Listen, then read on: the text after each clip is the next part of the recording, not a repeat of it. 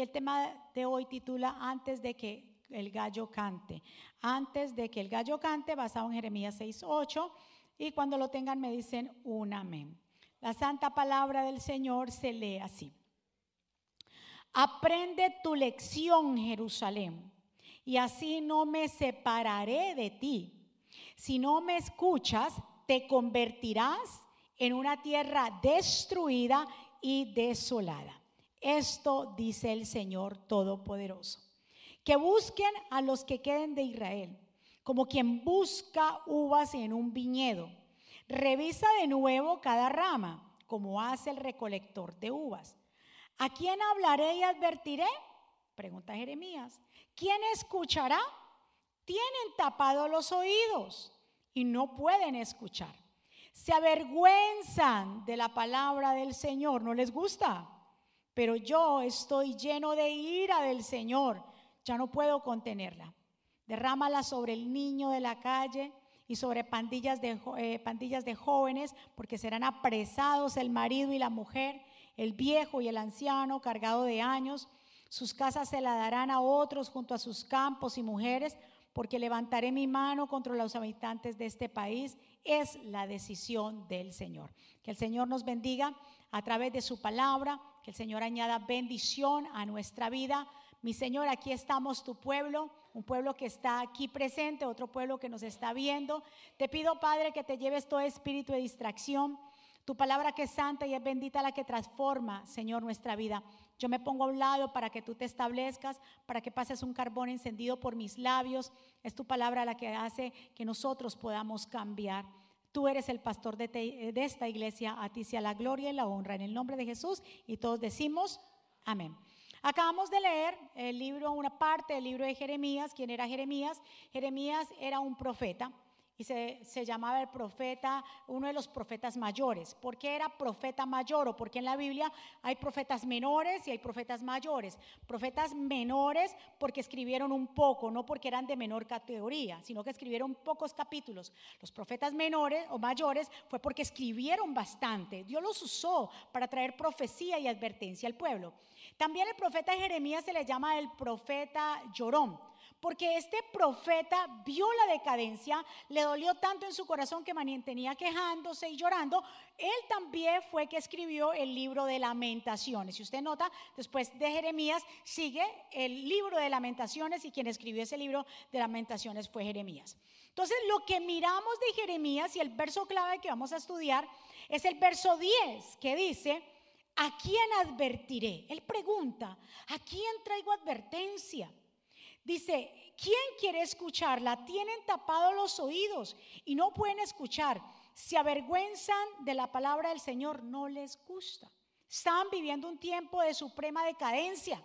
Después de que el rey Josías, ustedes conocen la historia, el rey Josías, el rey que era reformador, que trajo reforma después de una decadencia de tanto tiempo, Dios puso cuando él tenía ocho años de edad a este rey tan jovencito, niño, y lo puso para traer reformas. Se habían olvidado los sacrificios. Josías de nuevo regresa y vuelve, repara la casa del Señor, encuentran de nuevo la palabra del Señor en el templo, vuelven y reparan todo lo que es el, el tabernáculo. Entonces, entonces pone de nuevo los levitas, los adoradores, eh, los sacerdotes y todo vuelve de nuevo y a una restauración. Pero después de que Josías muere por parte del faraón Necao, de eso es otra historia porque hay batallas que Dios no nos ha mandado a pelear, pero este se fue y bueno y murió. Pusieron a uno de sus hijos a reinar en Judá, pero uno de sus hijos hizo las cosas bien mal entonces, realmente vino este, se lo llevaron cautivo para, Egipto y vinieron y pusieron a otro, al otro hijo de Josías, pero también dice que Josías, el otro hijo de Josías hizo las cosas que no le agradaban a Dios. Entonces vuelven y lo quitan, entonces ahí es donde entra Babilonia y pone a uno, pone a otro y todos estaban apartados. No solamente los reyes, escuche muy bien, también los reyes no solamente estaban apartados, sino los sacerdotes y el pueblo, como el pastor estaba hablando. Si hay un, gobierno que está haciendo las cosas mal y va por las cosas que no le agradan a Dios, debe un pueblo debe estar separado para Dios. No puede unirse completamente a las cosas que los gobiernos están haciendo. Pero en este caso, Jeremías nos cuenta que no solamente eran los reyes que estaban mal, sino que el pueblo estaba apartado y también el pueblo y los sacerdotes y todo lo que tenía que ver con el pueblo de Dios. Entonces, ¿qué es lo que hace Jeremías? Antes de que suceda el cautiverio babilónico de 70 años, Jeremías se para como un profeta y dice, hey, advierto, le estoy advirtiendo, arregle su camino, Dios nos quiere en su tierra, Dios nos ama mucho, Dios nos va a, proteger, Dios está con nosotros, nos ha librado de grandes batallas, pónganse de acuerdo, dejen la idolatría, dejen el pecado, hagan, y era advertencia tras advertencia. Diga conmigo, Dios me advierte. ¿Qué es lo que la palabra del Señor nos hace? Tiene promesas, tiene advertencias, tiene muchas cosas. La advertencia y para que usted sepa, la definición de advertencia es, eh, dice, entendemos por advertencia la acción y efecto de advertir. O sea, advertir es llamar la atención sobre algo, aconsejar, prevenir. Cuando alguien intenta dar una advertencia a otra persona, pretende avisarle acerca de algo en particular. Entonces, cuando Dios advierte, es por, ¿por, qué, ¿por qué usted le advierte a sus hijos? No toque eso que le va a pasar corriente. porque usted le advierte que no toque el switch de, o la cuestión de, de, la luz? porque usted se lo advierte? Porque primero porque usted lo ama. Porque todo lo que le pase a los hijos le duele a uno, como que el doble o el triple, ¿cierto? Entonces usted trae advertencia porque usted ama a su hijo y no quiere que nada malo le pase. Así es, Dios es con nosotros. Dios nos advierte porque nos ama tanto entonces nos ama tanto que no quiere que venga juicio, pero el que esté en desobediencia sabe que va a venir juicio. Entonces Dios dice, antes de cualquier cosa yo le estoy advirtiendo que se vuelvan a mí, arreglen su vida, hagan lo que tengan que hacer, porque yo quiero que ustedes escapen de lo que viene. Mi amado, este mundo va a ser destruido. Y la gente, como dice Jeremías, tiene tapados los oídos. Y andan viviendo la vida como si no les va a pasar nada este mundo se va a acabar. Usted dirá, pero ¿cuándo se acaba? Obviamente se va a acabar a lo último cuando lo vengan los mil años, eso está en Apocalipsis, pero de que este mundo se acaba, se acaba. Escúcheme, entonces usted dice, ah, pues yo me voy a morir y voy a estar en una tumba. No, ¿y tu alma dónde está? Ahora los que mueren, está su alma en reposo, calladito, están en reposo el alma que muere con Cristo. El alma que no muere con Cristo está en un lugar de tormento, pero el alma va a vivir toda la vida, toda la eternidad. Por eso el Señor dice, antes de cualquier cosa yo le estoy advirtiendo porque yo los amo. Y como yo los amo, entonces yo quiero que ustedes se alineen con mi palabra. Eso lo dijo Jeremías. Ahora, Dios nos advierte para protegernos y no para castigarnos. Dígale a su vecino, Dios nos advierte para protegernos y no para castigarnos. Ese es el amor que Dios tiene por nosotros. Entonces, todos estos reyes después de Josías, ¿verdad que sí? Incluso Jeremías compara a Judá como una prostituta.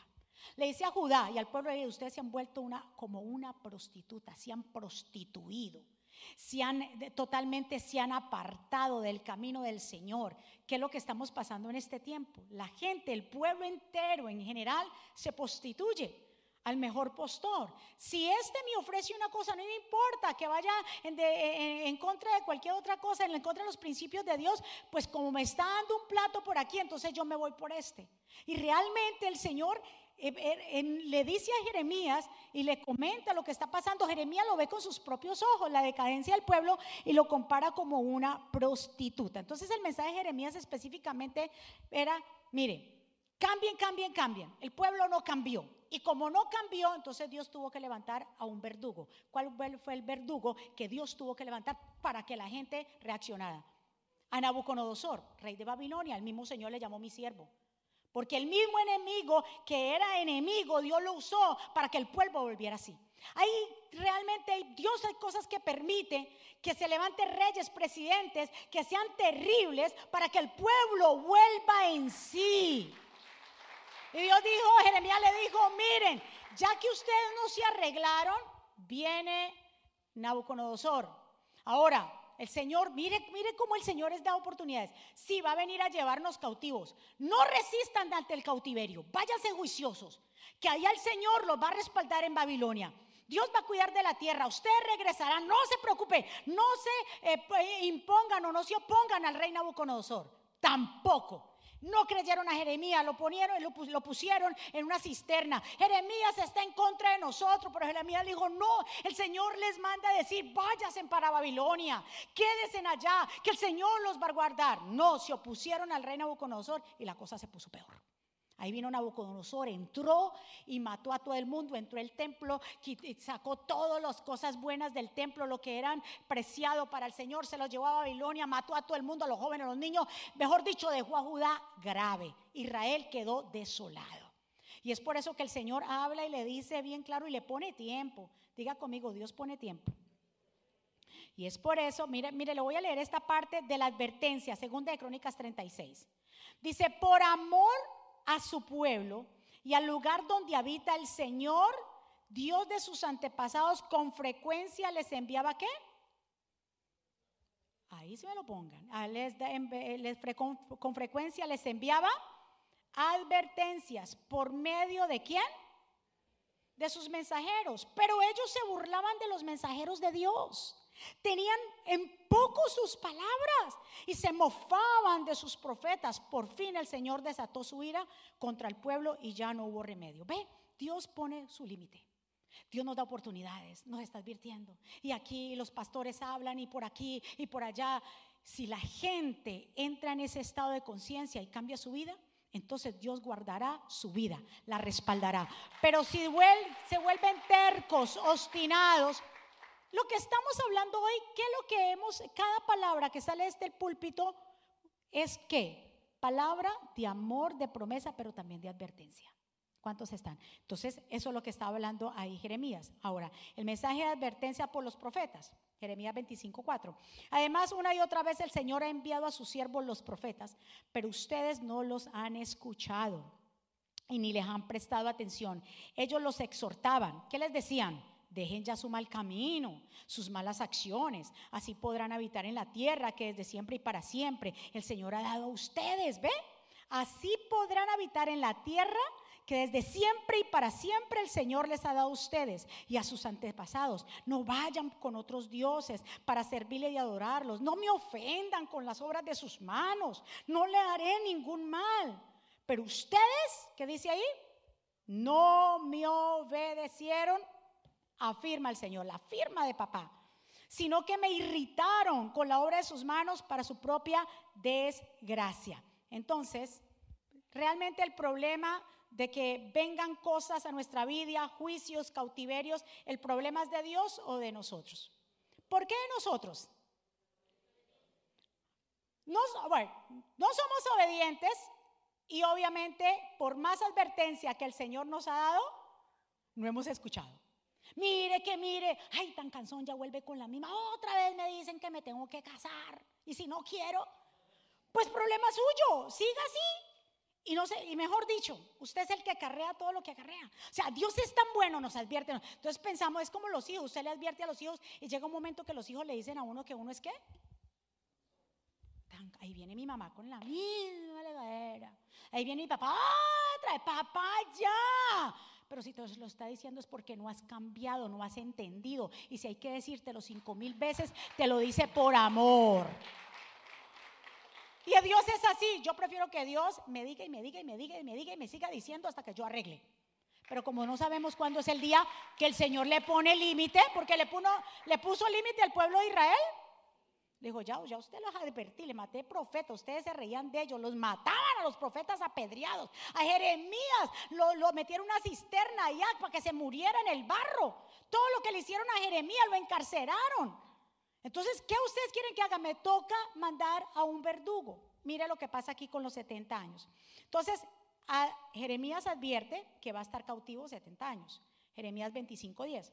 Dice, haré que desaparezcan entre ellos los gritos de gozo y alegrías, las voces del novio y la novia. El ruido, o sea, todo va a acabar, va a quedar desolado. El ruido del molino, o sea, las mujeres trabajando. Y la luz de la lámpara, todo este país quedará reducido a qué? A horror y ruina.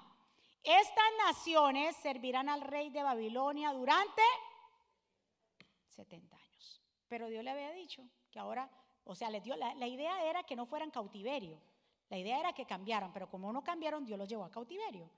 Y entonces, en, todo ese medio de que se les dijo 70 años, el Señor dijo, no se preocupen, váyanse tranquilos porque yo los voy a cuidar, pero tampoco eso hicieron. Entonces, les dio 70 años. ¿Cuándo se cumple la palabra? Porque esto de 70 años lo dijo el profeta Jeremías. Recuérdese, Dios levanta a los profetas. ¿Verdad que sí? Los pastores en este tiempo, hay profecía, levanta el profeta para que advierta al pueblo, para que el pueblo arregle. Y aquí Jeremías lo había dicho. ¿Cuándo se cumple esta palabra? En 2 de Crónicas 36, del 17 al 19. Dice, entonces él vino, eh, entonces él envió contra ellos al rey de los babilonios, quien dentro del mismo templo, mire lo que hizo Mató con su espada a los jóvenes. No tuvo compasión de los jóvenes ni de las doncellas, ni de los adultos, ni de los ancianos. A todos se les entregó Dios en sus manos. Todos los utensilios del templo de Dios, grandes, pequeños, los tesoros, dice, del templo del Señor y los reyes de sus oficiales eh, fueron llevados a Babilonia, incendiaron el templo de Dios, derribaron los muros de Jerusalén, prendieron fuego a los palacios, destruyeron todos los objetos de valor que allí había. Entonces, ¿se cumplió lo que el profeta Jeremías dijo? Uy, entonces usted cree que Dios no va a cumplir con la palabra profética que está aquí. Aquí dice el Señor en, Mateo 24, estudia en su casa porque es bastante extenso y no lo quise traer, pero lo dejo de tarea lo que dice Mateo 24, el Señor dijo, vendrá el fin. Habrá guerra, terremotos, pelearán nación contra nación, habrá pestilencia, habrá hambre. Léase Apocalipsis cuando se desatan los sellos, las copas de la ira. ¿Usted cree que esta palabra que está aquí, que es inspirada por Dios, no se va a cumplir al pie de la letra? Claro que se cumplirá. Entonces, ¿qué es lo que Dios nos está diciendo? Advertencia, pueblo, pi es como cuando usted está en esa luz que está así como intermitente cuando usted va a pasar, ¿verdad? Lo que tenemos el semáforo, que está la luz roja, la amarilla y la verde. La amarilla ¿qué le está advirtiendo? Que viene la roja. Que reduzca, pero no, la mayoría en la amarilla le metemos el pie. Le digo le metemos porque pues yo me tengo que incluir. ¡Fua! Para que yo no me voy a quedar en ese semáforo rojo. ¿Ve? ¿Ve que soy sincera con ustedes? Entonces, pero es una, una, señal de advertencia. También que va, también de rojo va a cambiar a, a verde. Y Dios siempre nos está totalmente advirtiendo. Pero el problema es que si estamos poniendo atención a esas advertencias, es por ejemplo, hay advertencias en leyes que nos dicen que la persona que maneje bajo el estado de embriaguez, ¿qué le puede pasar? No, pues que le quitan la licencia, que hasta lo pueden meter preso, pero ¿qué hace la gente? Oh, se mete sus copas y se monte al carro y sale y se va. Entonces tiene un accidente, mata a otra persona, le pasa algo y entonces ya es ya el problema es la ley. No, tú infringiste la ley. Así nosotros estamos infringiendo ¿qué? Entonces le metemos la culpa a Dios. Tú, Señor, ¿dónde estás? Y Dios dice, ¿dónde tú estás para cumplir lo que yo te he dicho? ¿Dónde estás tú? ¿Dónde está ese hombre? ¿Dónde está esa mujer? Que quieren, que dicen que me quieren agradar, pero realmente no se ponen a cuentas conmigo. Quiero bendecir tu casa, quiero bendecir tus hijos, quiero bendecir la obra de tus manos, quiero presentarme ante ti, quiero que todo lo que tú eh, puedas poner se multiplique, lo que tú siembres. ¿Qué pasa con el pueblo que está adormecido? Jeremías dijo, no quieren oír, tienen los oídos como tapados. Y así estoy hablando del pueblo en general. Se sientan en una silla, escuchan la palabra. Y es como si le pasó. Conmigo no es. El Señor trae qué? Diga conmigo, advertencia. Entonces, la idea no era que se llevara para cautiverio en menos 70 años, pero el Señor dispuso 70 años y la razón, porque hay una razón.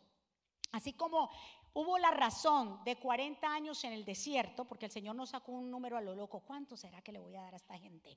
No, el Señor tiene un porqué de las cifras que da las cosas. 40 años en el desierto cuando salieron de Egipto y se quedaron allí antes de entrar a la tierra prometida porque, ¿se acuerdan los espías que eh, Moisés mandó? Mandó 12. Y de los doce, diez dieron mal reporte y hablaron mal de la tierra. La tierra que el mismo Dios les iba a dar, que fluía leche y miel. Ellos dijeron, una tierra sí, buena, pero allá hay gigantes. Y nosotros nos vemos chiquitos, nos vemos como langostas. Estaban despreciando que Dios podía pelear con ellos, por ellos. Y por causa de despreciar a Dios de esa manera, el Señor dijo, por desobedientes y hacerme quedar mal delante del pueblo, porque el otro pueblo dijo, no, devolvemos mejor otra vez a, Egipto, allá estábamos mejor. Oye, en el cautiverio, allá estábamos mejor, allá comíamos carne, allá comíamos cebolla. Yo no sé qué gusto le sacaban la cebolla, pero comíamos cebolla, allá eran las ollas. Vamos a devolvernos. El Señor dijo, no, por causa de que ustedes vinieron con mal reporte, despreciando la tierra que yo les había dado, por cada día que ustedes pasaron allá, ellos los espías pasaron 40 días, por cada día que ustedes pasaron allá, entonces se le van a volver años. Entonces le dio 40 años en el desierto. También 70 años de cautiverio tiene un porqué. ¿Por qué sería que el Señor sacó la cifra de 70 años? Mire, la revelación está en 2 de Crónicas 30, 21, 21 del 20 al 21. Dice, a los que se salvaron de la muerte, ¿verdad que sí? El de Nabucodonosor, el rey se los llevó a Babilonia. En esos estaban Daniel, en, todos en esa gente, esos príncipes, estaba Daniel. Dice, y fueron esclavos suyos de sus hijos hasta el establecimiento persa, o sea, hasta que ya se terminó el rey de Babilonia, el reino babilónico. Así que se cumplió las palabras que el Señor había pronunciado por medio de Jeremías siempre está el respaldo de Dios para los profetas. Entonces la tierra, miren esto, la tierra disfrutó de, qué? De su descanso sabático. Todo el tiempo en que estuvo desolada hasta que se cumplieron los 70 años. Entonces, ¿por qué 70 años? Porque parece que habían incumplido el año sabático que Dios les había enviado como mandato. Eso está en Levítico 25.2 el Señor les había mandado por ley. Seis años van a trabajar la tierra. Los agricultores trabajan la tierra, todo el mundo eh, trabaja la tierra. Pero después de los seis años de trabajar la tierra, el séptimo año, no me trabajen la tierra. Déjenla descansar. No le pongan arado, no pongan bueyes, no hagan nada. El séptimo año, dejen que la tierra sola produzca su fruto. Y de lo que la tierra misma produzca su fruto, ustedes van a comer. O sea, van a, como quien dice, van a depender de mí. Así que guarden ese año sabático. Parece que por 490 años ellos se olvidaron del mandato de guardar el año sabático. ¿Y qué sucedió? Se convirtieron en 70 años. Si usted hace la multiplicación, 70 por 7, ¿cuánto es? 490 años y el Señor se los multiplicó. Por cada los siete años que no guardaron el año sabático, yo les voy a decir que todos ustedes se me van de retirada para Babilonia y la tierra en Israel va a descansar. Cuando nosotros no guardamos los mandamientos de Dios, el Señor nos ha mandado a que a descansar en Él. ¿Verdad que sí? Eh, nuestro día del sábado es el Señor, es Jesús. Jesús es nuestro Señor del día sábado. Ahora, para nosotros, ¿cuál es el día de descanso? El domingo. El domingo, donde la gente, la mayoría, le dan libre y no trabajan. Y bueno, entonces, para cuando Dios nos da ese tiempo de no trabajar el día domingo, el día de descanso, nos sentamos ahí, usted se sienta ahí. ¿Y usted se sienta qué? A recibir lo preciado que tenemos el maná de Dios. ¿Qué pasa con su cuerpo si no descansa y no toma días libres en su trabajo? Se colapsa. Más adelante el cuerpo suyo le va a pasar factura, alta presión, colesterol, la artritis, eh, le salió una mancha por aquí, un rash por acá, las rodillas ya le suenan, dolor de cabeza, migrañas. Le pasa una factura. Y entonces el Señor dice, óyeme, ustedes están incumpliendo un mandamiento. La gente lo que hace en este tiempo es trabajar y si le dan horas extras, trabaje, trabaje, trabaje. Si me dan el domingo, Señor, chuchito lindo, vos entendés, me tengo que ir a trabajar. ¿Ve? Porque no saben, a los Jesús se le dice chucho. Y en mi país hay mucho de chuchito lindo. ¿Ve? Entonces, Señor, tú sabes todas las cosas. El Señor dice, ¿cómo que yo sé todas las cosas? Yo te di el suficientemente tiempo para que trabajes en la semana, para que lleves la comida a tu casa, pero tienes que aprender a descansar un día. Lo que tú haces ahí es alimentar el alma, alimentar tu espíritu. Una pareja esta mañana me impactó, me, me paró allí y me dijo, pastora, es así. Para nosotros el domingo es el día que tenemos para venir a la iglesia, para recibir lo que Dios nos ha dado. Y en la semana Dios nos da una fuerza para seguir avanzando. Nos acordamos la palabra del domingo y el Señor sigue trabajando. El Señor le dijo al pueblo de Israel, se van para allá, pero les cuento los días que ustedes me dejaron de honrar, se los voy a contar se los voy a sacar, se los voy a facturar. No es que las mujeres facturan, es que el Señor también factura. Nos pasa factura. Momento, yo sé por lo que ustedes me están diciendo, entonces yo sé, 40 años en el desierto, 70 años en Babilonia. Diga conmigo, Dios me está advirtiendo. Ve, Dios no se advierte. Pregunta, entonces, con todo lo que Jeremías habló, ¿quién escuchó a Jeremías?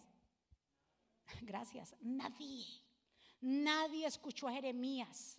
El pueblo estaba enseguecido y sordo totalmente. Lo lindo del Señor, porque el Señor siempre nos da oportunidad, que después de los 70 años, dice el mismo Señor, no se preocupen, que yo usé a, mi siervo, porque hasta le llamó siervo, al rey Nabucodonosor, eh, cuando se cumplen los 70 años, ustedes van a regresar otra vez a la tierra que yo les di. Y yo me voy a encargar de Nabucodonosor, yo lo voy a castigar, porque su corazón es obstinado, así que yo me encargaré de él. O sea, no tenía por qué decirle eso, pero el Señor es tan bueno que dice, no te preocupes por los que te hacen daño. Si en un momento te lo hicieron, yo me encargaré de ellos. Sigue tú avanzando, sigue haciendo que yo me encargaré de aquellos que te persiguen, de aquellos que realmente quieren hacerte lo malo y que Dios de pronto lo ha permitido para llamar nuestra atención. ¿Cuántos están de acuerdo conmigo? Incluso cuántos sabemos que siempre aquí nombramos Jeremías 29:11. Yo sé los planes que yo tengo para ti, dice el Señor, ¿se acuerda? Planes de bien y no de mal. Lo dijo Jeremías en cuanto a lo, al cautiverio de Babilonia. En el verso 10 dice, esto dice el Señor, cuando se completen los 70 años, ay, tan lindo, dice 70 años de Babilonia, yo les visitaré y cumpliré la promesa que hice a favor de ustedes de hacerlo regresar a este lugar. Sé muy bien lo que tengo planeado para ustedes, dice el Señor. Son, planes de para su bienestar, no para mal. Son planes de darles un futuro y una esperanza. Entonces me llamarán, vendrán y orarán y yo los escucharé. Me buscarán y me encontrarán cuando me busquen de todo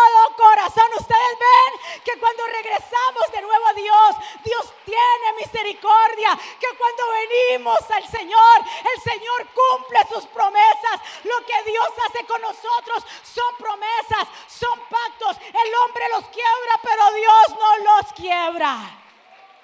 Aunque fueron a Babilonia, pero la promesa de Dios seguía. Tú y yo tenemos oportunidad. Todavía estamos en oportunidad. No desprecies la palabra que el Señor ha entregado hoy. Vamos a alinearnos con Él.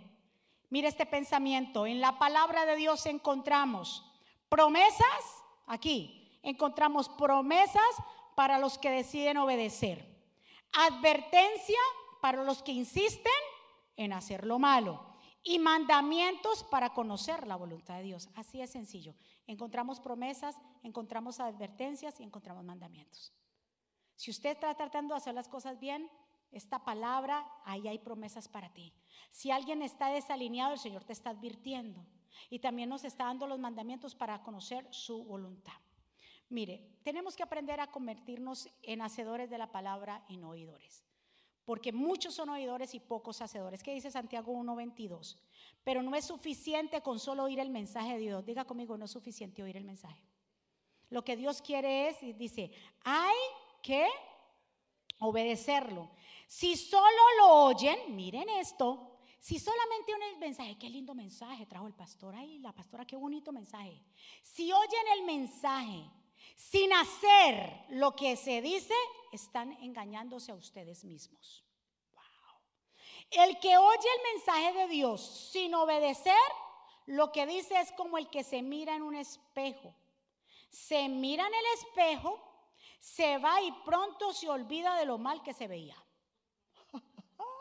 Lindo. ¿Verdad que es igual?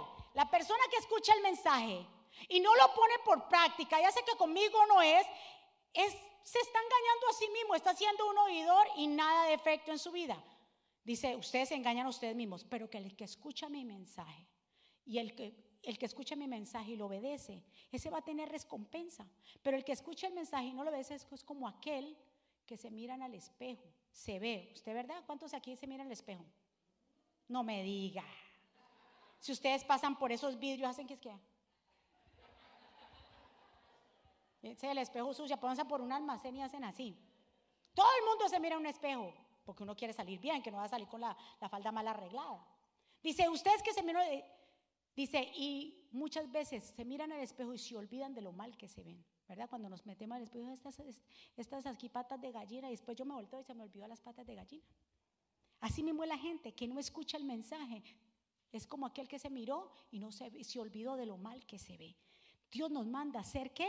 Hacedores de su palabra y no solamente oidores. Porque el que es oidor, dice, él mismo se está qué? Engañando. Oye, la vida sigue, la gente prospera, Dios hace cosas, Dios se reparte dones. Y los que no quieren escuchar se van a quedar toda la vida mendigando. Cuando hablo mendigando, quiere decir que siempre van a estar en lo mismo y Dios quiere eh, prosperarte en todo. No estoy hablando de dinero, estoy hablando en tu alma, en los dones. Dios quiere usar tus dones, Dios quiere usarte a ti. Pero si usted dice no, Dios levanta a otro. ¿Usted cree que Dios va a perderse el tiempo con usted? Diga conmigo, Dios no pierde el tiempo conmigo. Olvídate, y ayer lo hablamos en el discipulado. Todos somos importantes, pero ninguno somos indispensables. Si usted tiene un don y dijo no quiero, ¿qué hace Dios? Next. Uh, la obra de Dios nunca para porque hay alguien que no quiere hacer las cosas. Las cosas del Señor siempre siguen. Es que Dios rogándole a la gente cuando la gente tiene que rogar a Dios. ¿Qué es eso? Es que Dios rogándole, pero mi hijo, saca tu tiempo para mí. Mire, no. La, iglesia, la gente le tiene que rogar a Dios que los visite. No Dios rogarle a la gente para que le sirva. ¿Y cuándo tú le vas a servir? Oh, no.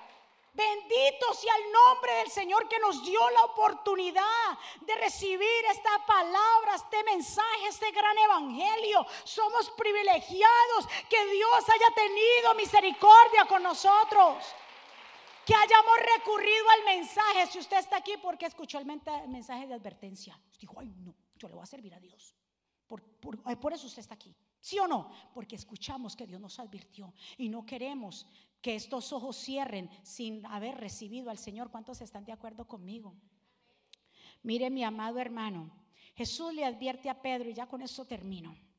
¿Se acuerdan cuando el Señor la última noche, la última noche el Señor eh, tomó la Santa Cena o tomó la cena con los discípulos en el aposento alto, le dio mandamientos, le lavó los pies, le dijo acerca del servir, que era necesario servirse el uno al otro. Después de que salieron de ahí, se cantaron un himno y el Señor los llevó al Monte de los Olivos, a un lugar llamado Getsemaní, donde el Señor acostumbraba a orar. Estaban todos reunidos ahí esa misma noche iban a entregar al Señor, lo iban a apresar. Entonces el Señor los reúne, antes de ponerse a orar, le dijo a todos, a todos los discípulos, le dijo, ustedes me van a dejar solo.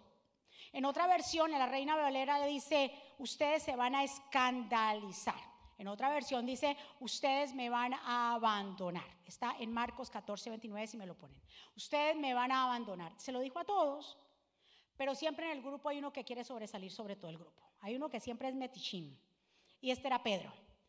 Y el Pedro dijo, ¿qué? salió ahí, dijo, ah, yo no te abandonaré, Señor. Ellos podrán abandonarte, pero yo nunca te voy a abandonar, Señor. ¿Y qué le dijo Jesús? El Señor le respondió bien claro, ay, Pedro, no estés tan seguro de esto.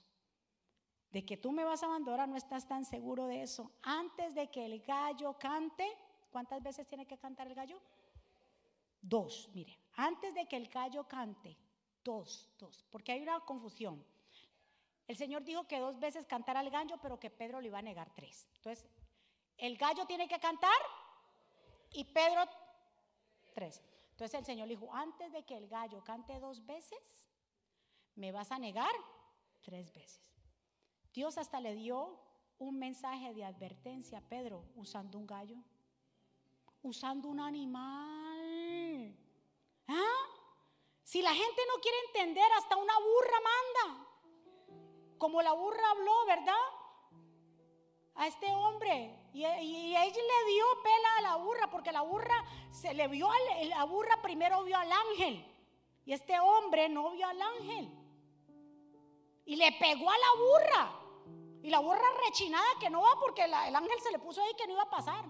Y este le pegaba. Y la burra le dijo, ¿y por qué tú me pegas? Imagínate una burra hablándole a uno. Eso es para coger miedo. Y ahí sí hay gente que Dios le quiere ver por todos los lados, le está advirtiendo, le está diciendo, deja el bochinche, deja la murmuración, deja de estar quejándote, deja de estar el hermano hablando. Ay,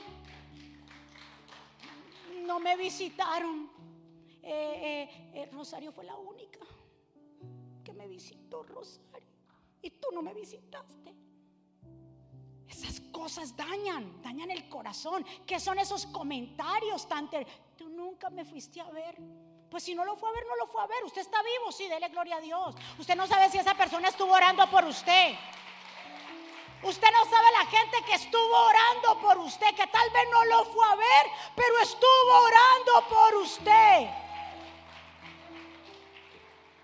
¿Cuántos están de acuerdo? Voy a su vecino y dígale, cuando el gallo cante.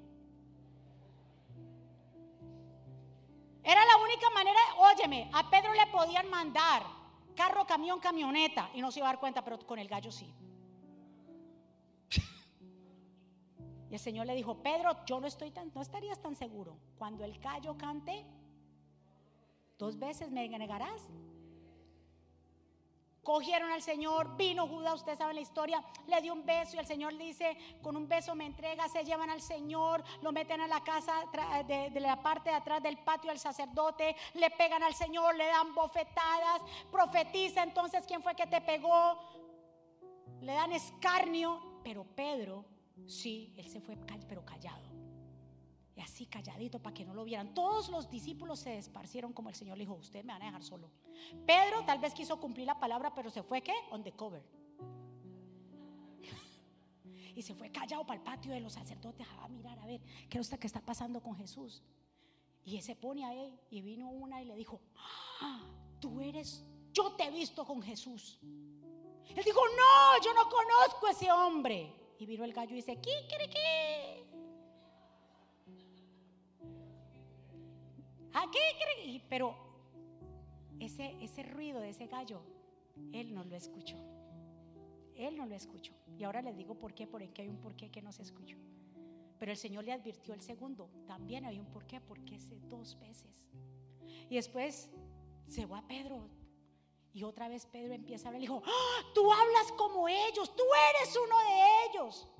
Y dice que Pedro empieza a maldecir. Mire cómo le cambió el vocabulario. Y comienza a maldecir y hablar y decir, yo no conozco a este hombre, yo no sé quién es. Está diciendo la verdad. No lo conocía realmente quién era. Había andado con él, pero no lo había conocido. Y ahí, cuando ya es tres veces que lo ha negado, ahí canta el callo la segunda vez y dice ahí que se echó a llorar. En otras versiones dice, y lloró amargamente. Pero ese dolor de Pedro fue un dolor de arrepentimiento.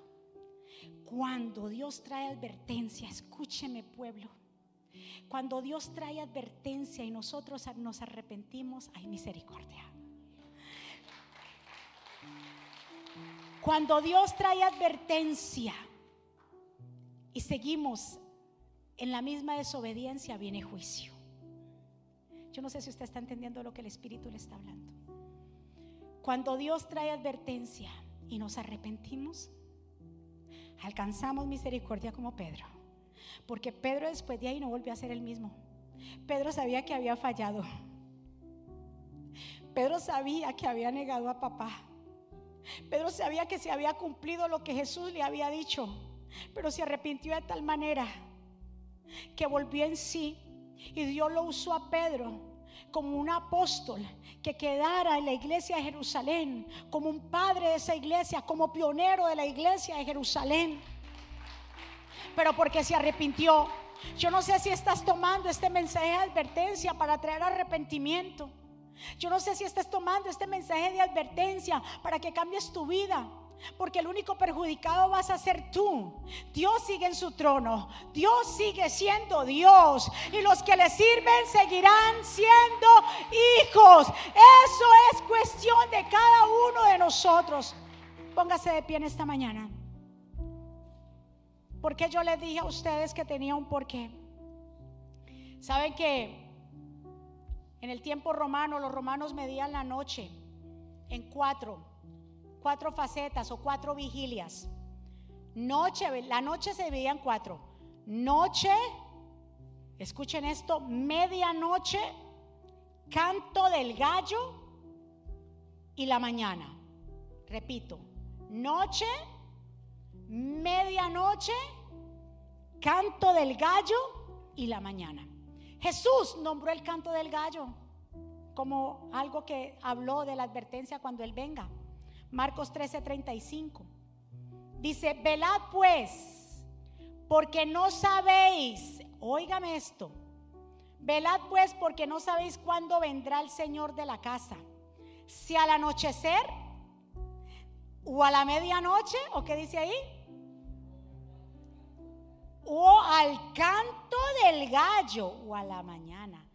Quiere decir Dicen los expertos que el gallo, el primer canto del gallo era a las 12 y ese casi nadie lo escuchaba. ¿Ve? Nadie lo escuchaba porque era un canto muy bajo, no era tan fuerte como cuando el que ya iba a amanecer tipo 3 de la mañana. El segundo era el más fuerte, incluso se tomaba, antes no había despertadores. Ahora nosotros tenemos despertadores, tenemos el celular y el despertador. Anteriormente, para la gente despertarse, ¿qué cree que era su despertador?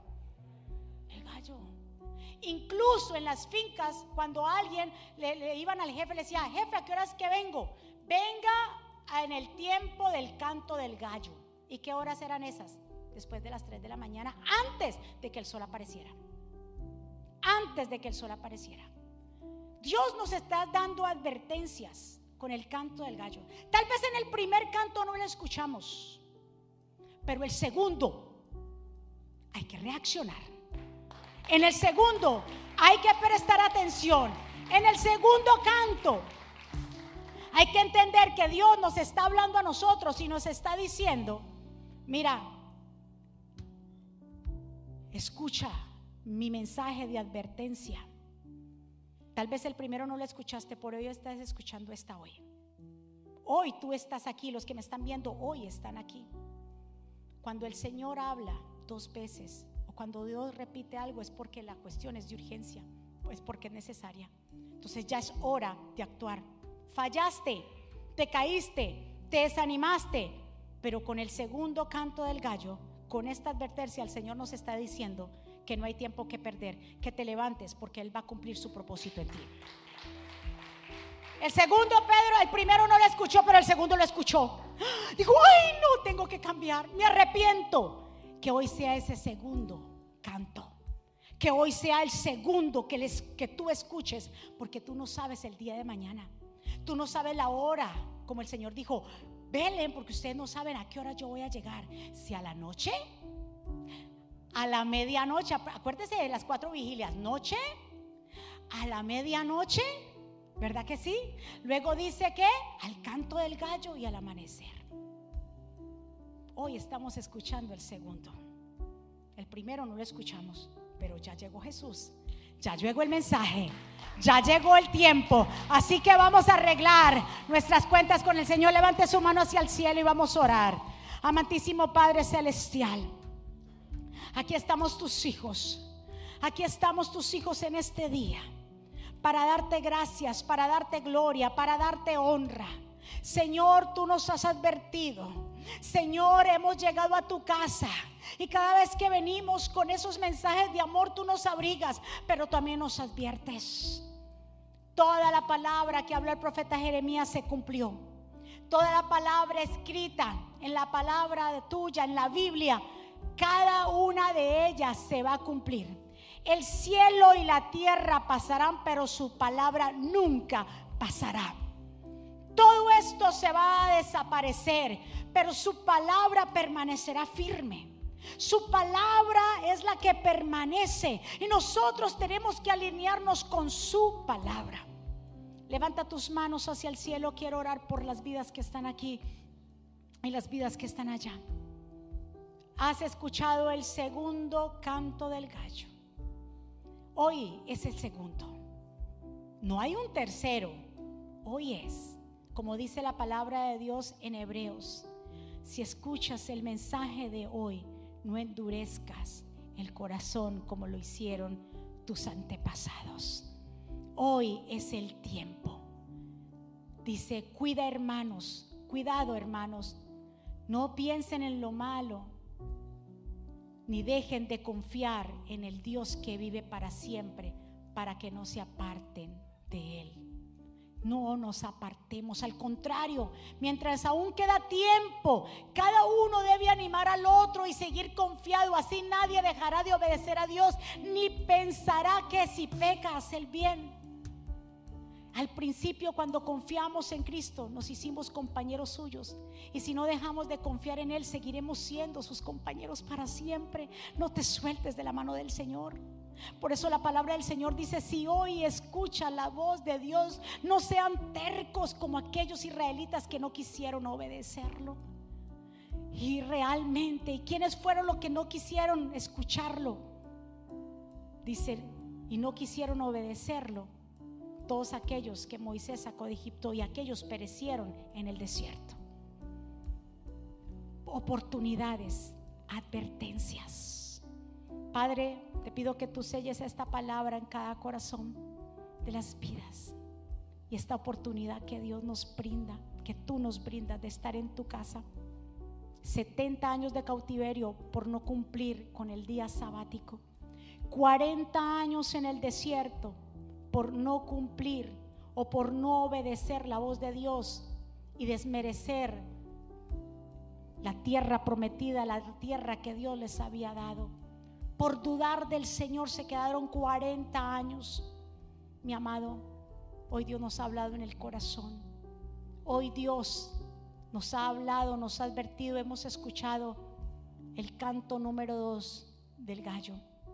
Así como a Pedro volvió en sí te invito a que vuelvas en sí. Si hay alguien aquí, si hay alguien allá que desea unirse a esta oración, que quiera hacer una oración de fe, una oración de reconciliación ahí donde tú estás, juntos podemos hacerlo. Que hayas escuchado la voz de Dios, la voz de advertencia.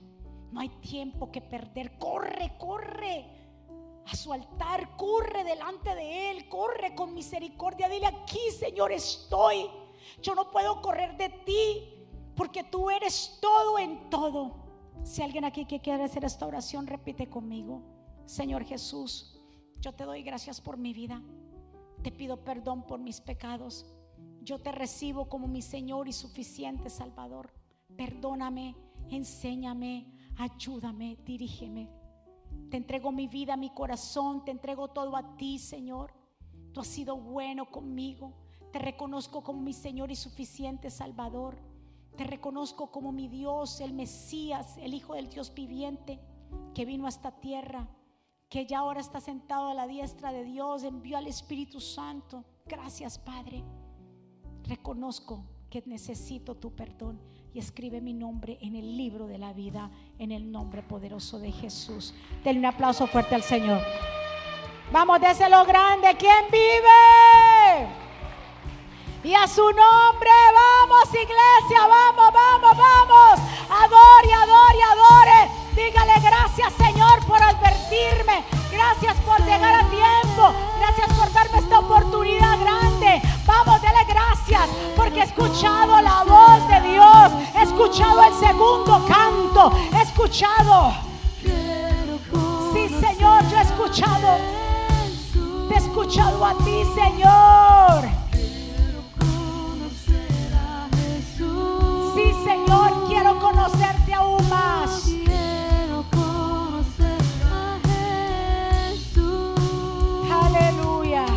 Otro aplauso fuerte al Señor. ¿Cuántos se llevan ese mensaje en su corazón? Recuerdo que el Señor nos advierte por amor, porque nos ama y no para castigarnos. Es muy importante. Más que advertidos. Como dice el dicho, guerra avisada no mata soldado. Y ya está avisado, ya estamos avisados a destapar esos oídos, decir, espérate, espérate, algo me tiene que quedar del mensaje. Dios me está advirtiendo. Cualquier momento se acaba la cuestión. ¿Cómo está mi vida? ¿Cómo yo estoy alineado con el Señor? Amén. Vamos entonces a despedirnos.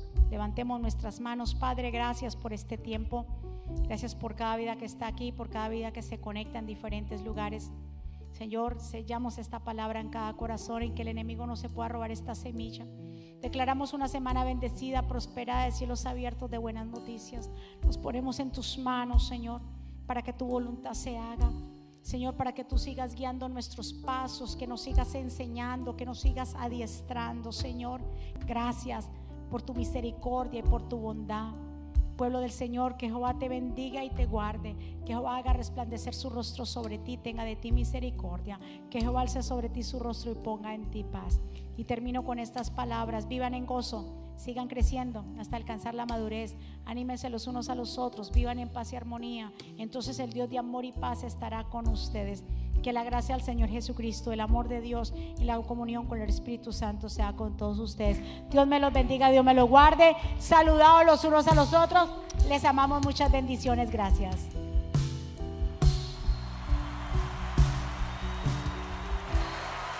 Fácil de usar y contiene un menú útil y de acceso rápido. Ahora podrás acceder al último libro de la pastora Mónica, eventos, palabras de fe e incluso comunicarte con nosotros vía chat. También puedes seguirnos en Facebook, Instagram, Twitter y YouTube para ver servicios de poder en vivo y recibir reflexiones, palabras de aliento y mensajes diarios. No esperes, descarga la aplicación ahora.